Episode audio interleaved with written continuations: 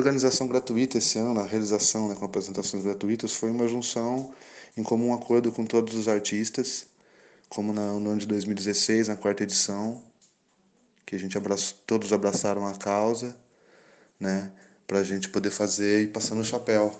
A motivação de ser palhaço é o meu dia a dia, né? Eu sou palhaço já há vinte e tantos anos, desde 96.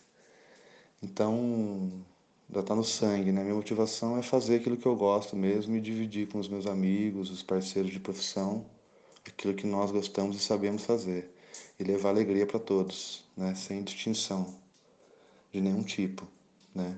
Então é, é essa a minha motivação, é a alegria, o amor. Eu quero comentar que a ideia da gente homenagear o Sr. Ricardo Queirolo, que como eu, comento, como eu costumo dizer, se não tiveram contato direto com ele, de alguma maneira sentem presença, a, a importância dele, de esbarrão, assim, pelo menos sentem um pouco a importância desse palhaço aqui na cidade e tão respeitado.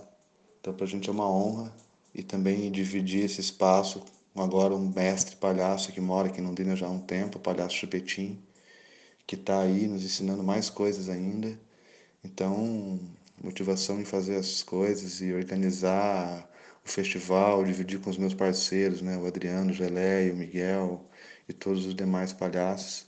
Para a gente é uma honra né, poder difundir o nosso trabalho e contribuir para o bem-estar e para a alegria das pessoas.